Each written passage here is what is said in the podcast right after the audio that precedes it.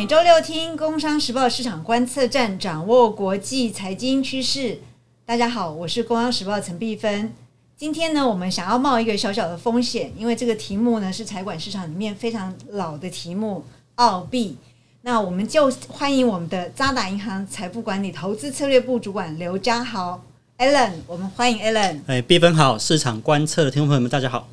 Alan，我为什么要问这个题目呢？因为蛮多人他手上是，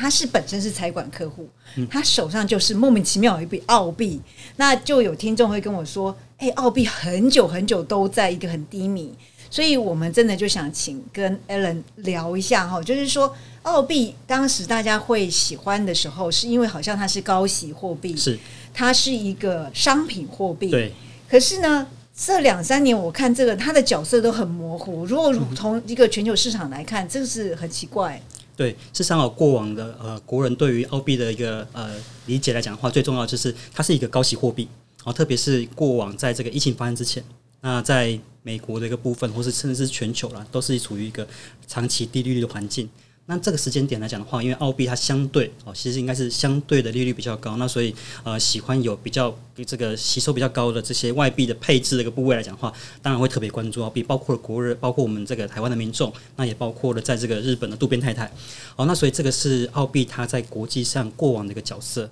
那这段时间为什么会比较低迷呢？事实上，最主要是因为说，呃，在这个疫情过后，特别是过去这几年，当主要的国家的央行都在处于一个升息阶段的时候，现在这个美国的联准会的基准利率啊，五点二五个 percent。到五点五个 percent，那事实上比澳洲的四点三五个 percent 还高。那所以呃看起来的话，它已经相对而言不是那么的高息的一个角色哦。这个是第一个高息货币的一个角色的这个光环哦，尤其是褪色。然后再来的话，就是呃你说商品货币的一个这个角色来讲的话，事实上还是蛮还是蛮对他来讲还是蛮重要的。那包括它主要的出口，铁矿砂。煤、天然气或者是呃黄金的这些出口来讲话，对于它的整个一个经济的一个出口来讲，还是占有比较大的一个比重。那所以呢，呃，商品货币的部分，那可能反映的是什么？反映的是全球的一个景气的热络的一个状况。那所以现在这样看起来的话，因为整个一个市场的一个景气来讲话，是属于一个温温的、不太冷、不太热的一个状况。那所以呢，看起来也没有一个比较明确的一个方向，或者是比较吸引人的一个呃一个焦点。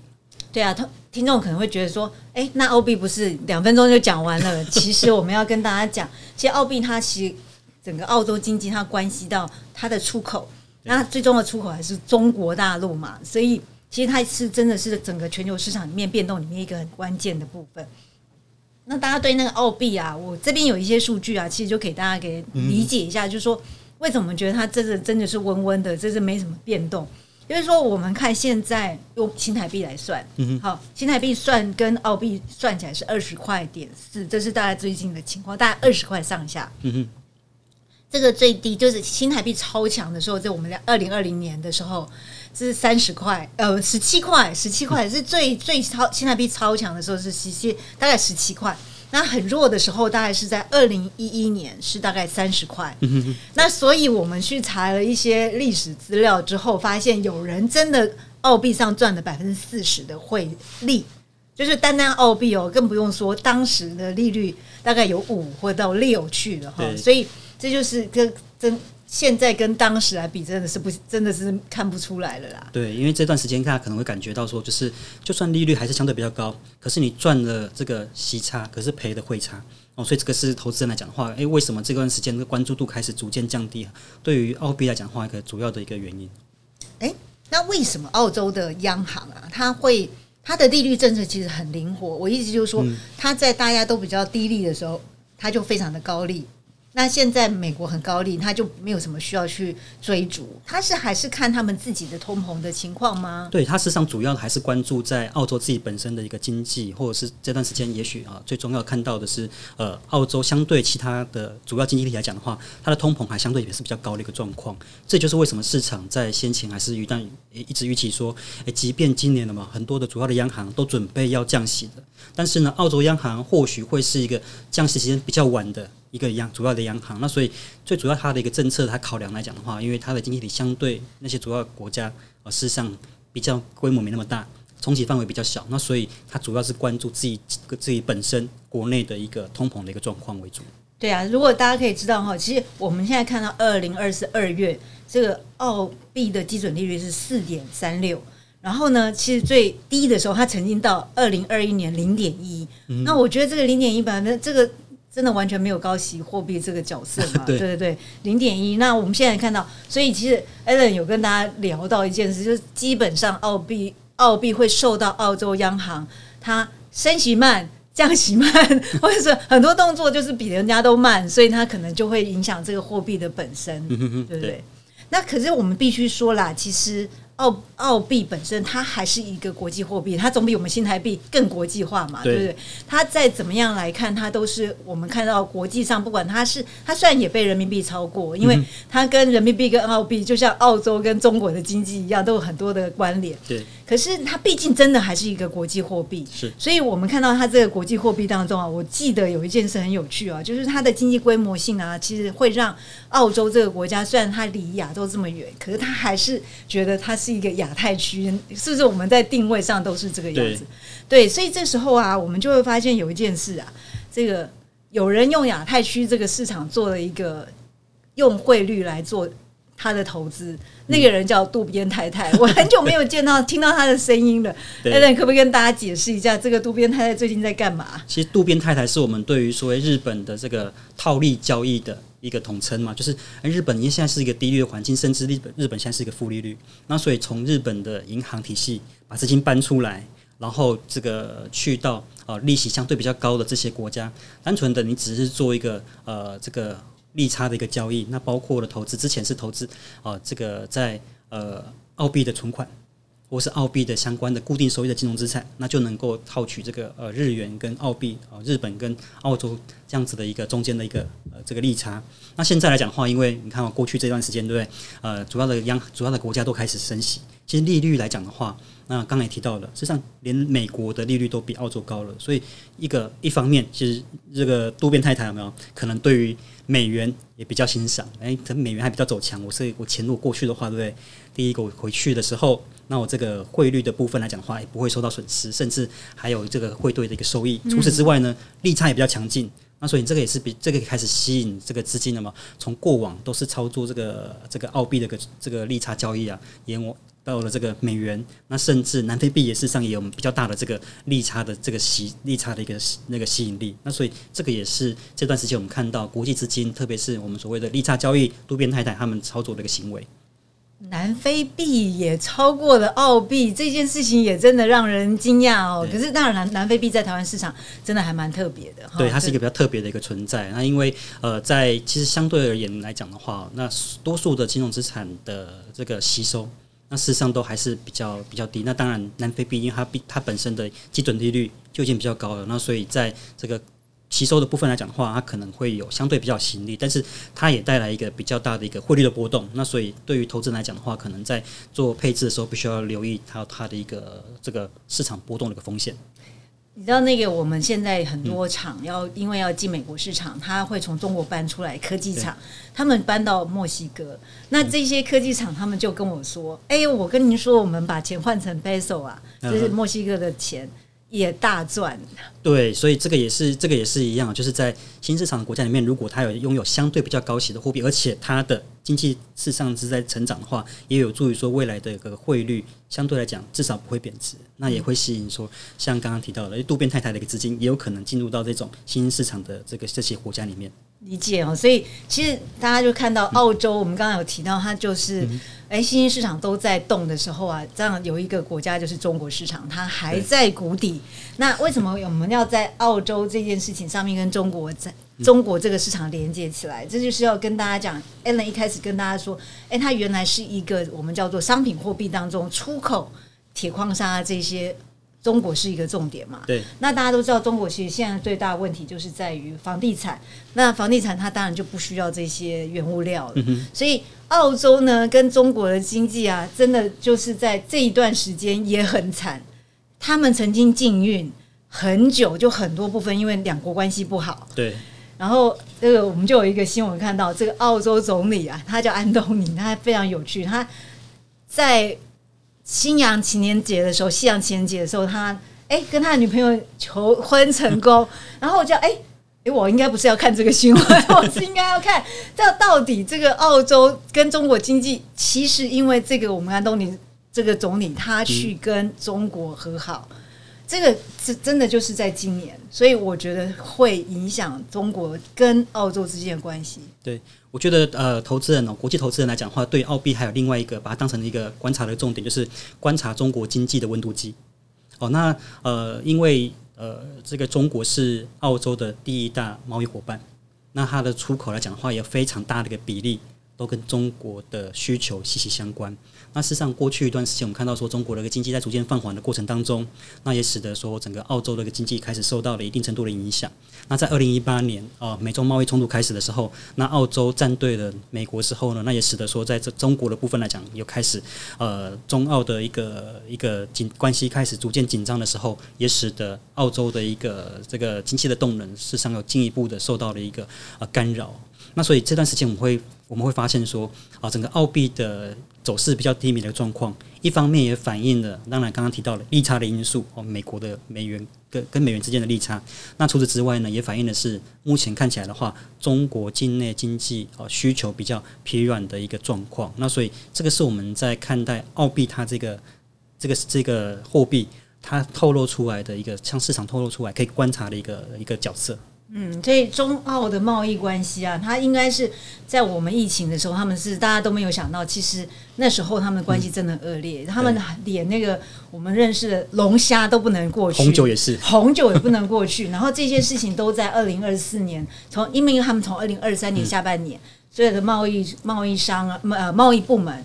官从官方从业者，然后甚至我刚刚说总理，他都去跟中国去做很多的协商，因为毕竟嘛，中国它也是需要这一些红酒龙虾的 这样的消费，所以我们相信二零二四年呢，中国经济如果它在需求上面可以开始从谷底往上，至少不会再往下了。这时候其实对澳洲他们恢复这个贸易关系也是一个很好的一个契机。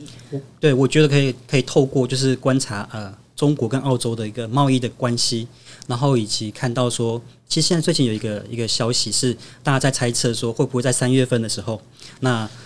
澳洲的包括龙虾、红酒就可以开始重新的呃这个进口到中出出口到中国大陆。那所以呃这个也是呃观察。这个关系是说，这个贸易关系是不是有改善的很重要？那当然，这个就会反映在货币的一个走势上。那所以这段时间，如果要观察，不，比如说，诶，地缘政治的冲突有没有呃放缓的一个迹象？那或者是呃，或者是中国的一个经济有没有开始逐渐落地的这样子的一个发展呢？都可以从这个澳币的一个走势来讲的话，得到啊一定程度的一个互相印证。哎，所以我们今天事实上虽然是一个小小风险来谈一个老题目，可是却让我们知道这个全球市场观测啊，其实这件事情啊，就是从中国的整个经济的变动来对澳币也是一个很好的观测。那所以渣打银行怎么看中国市场？对，其实中国市场这一段时间，大家事实上看到了几个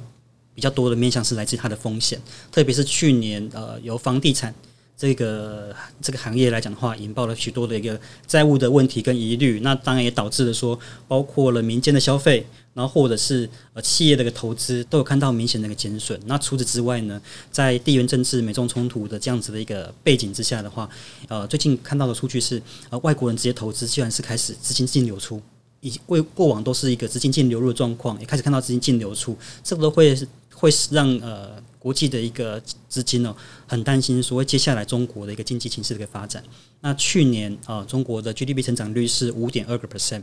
那当然，今年的一个设定的目标，或许官方会在接下来在三月份两会的时候设定二零二四年经济成长的一个动能。那以我们的预估来讲的话，或许会落在差不多四点八、四点九个 percent 左右。那事实上，以这么大的一个经济体来讲的话，这么大体量的一个经济体来讲的话，那能够维持。接接近五个 percent 的一个增长动能来讲话，事实上还是一个大家不容小觑的这样子的一个一个发展哦。那所以呃，我们我们的看法是认为说，现阶段如果从经济的一个动能来讲的话，它还是会呃主要聚焦在呃在维持一个经济回稳的这样子的一个状况，然后持续的消化房地产行业的一个冲击。但是呢，对于金融市场来讲的话，我觉得呃可能投资人或是国际的资金缺乏的是信心。那所以呢，资金在进流出过程当中来讲话，我们会认为说，可能近代哦整个一个市场的一个氛围持续的去消化，不管是啊政策负面的影响、债务的一个问题哦，那再来再来重新做个布局。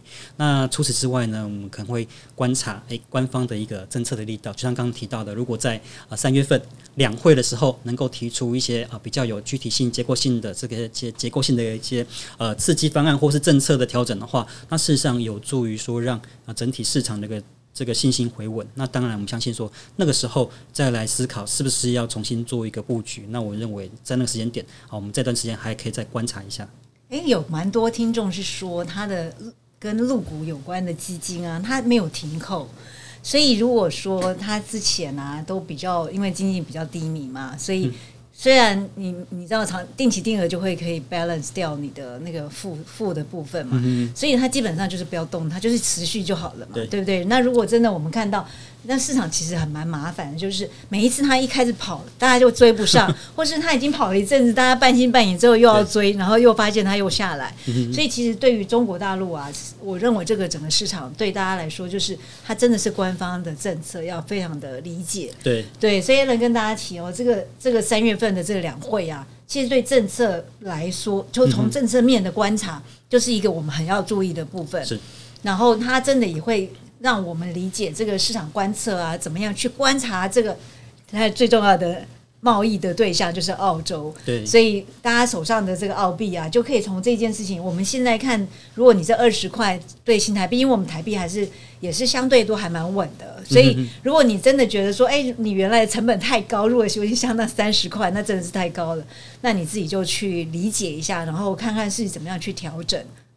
所以事实上哦，我们说这个在解读啊，解读这个官方政策的时候，事实上的确还是有比较大的一个呃门槛。那因此呢，可以透过可以透过所谓观察澳币的一个走势来讲的话，那也感感觉去感受一下说，哎，国际的资金对于整个中国的一个金融市场或者中国的一个未来政策前景的一个方向来讲的话，是不是开始有啊重新这个信心慢慢啊筑底的一个状况啊？我相信这个是一个呃，即即便我们没有没有直接做了一个投资，或者是大家还是有疑虑，但是还是一个很好的一个温度计或是观察。的指标，对，其实温度计这件事情哦，就是我们如果不在市场上，你不知道那个这个手感是什么，我们就常常跟大家讲，其实。你可能某一些市场，它其实告诉我们说，哎，你可以知道它在改变，或是它在变冷，那你就可以知道说，哎，它后面的我们其实有时候我们讲说这个蝴蝶效应啊，什么长尾效应，它其实也是我们市场观测里面其中的一个部分。我从温度计看到这个长尾效应它所产生的东西，所以我都觉得说，哎，我们如果你看我们呢，我跟 Allen 呢，我们就常常跟在节目跟大家聊说，哎，如果你不在市场，你也不看市场，那你就不要来跟我们讲你怎么做资产配置，对不对？对。但是观众朋友们还是可以持续的收看我们的市场观测，掌握最新的讯息。对对对，这很重要，因为我们就说你就是每每个礼拜呢花个二十几分钟啊，然后听一下。我们会帮大家去 update 很多的你可能没有想到，或是你觉得非常混乱的一些市场资讯。对，像澳洲，我就说澳币啊，就很久大家都没有去注意它，然后它因为也一直低迷。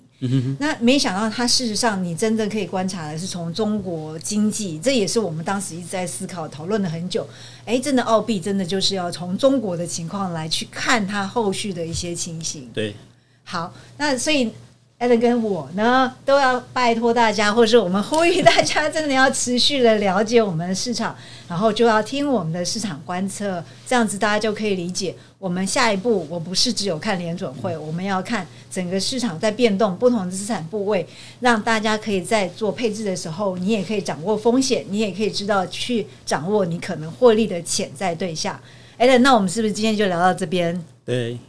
好，那我们下周见喽，拜拜，拜拜。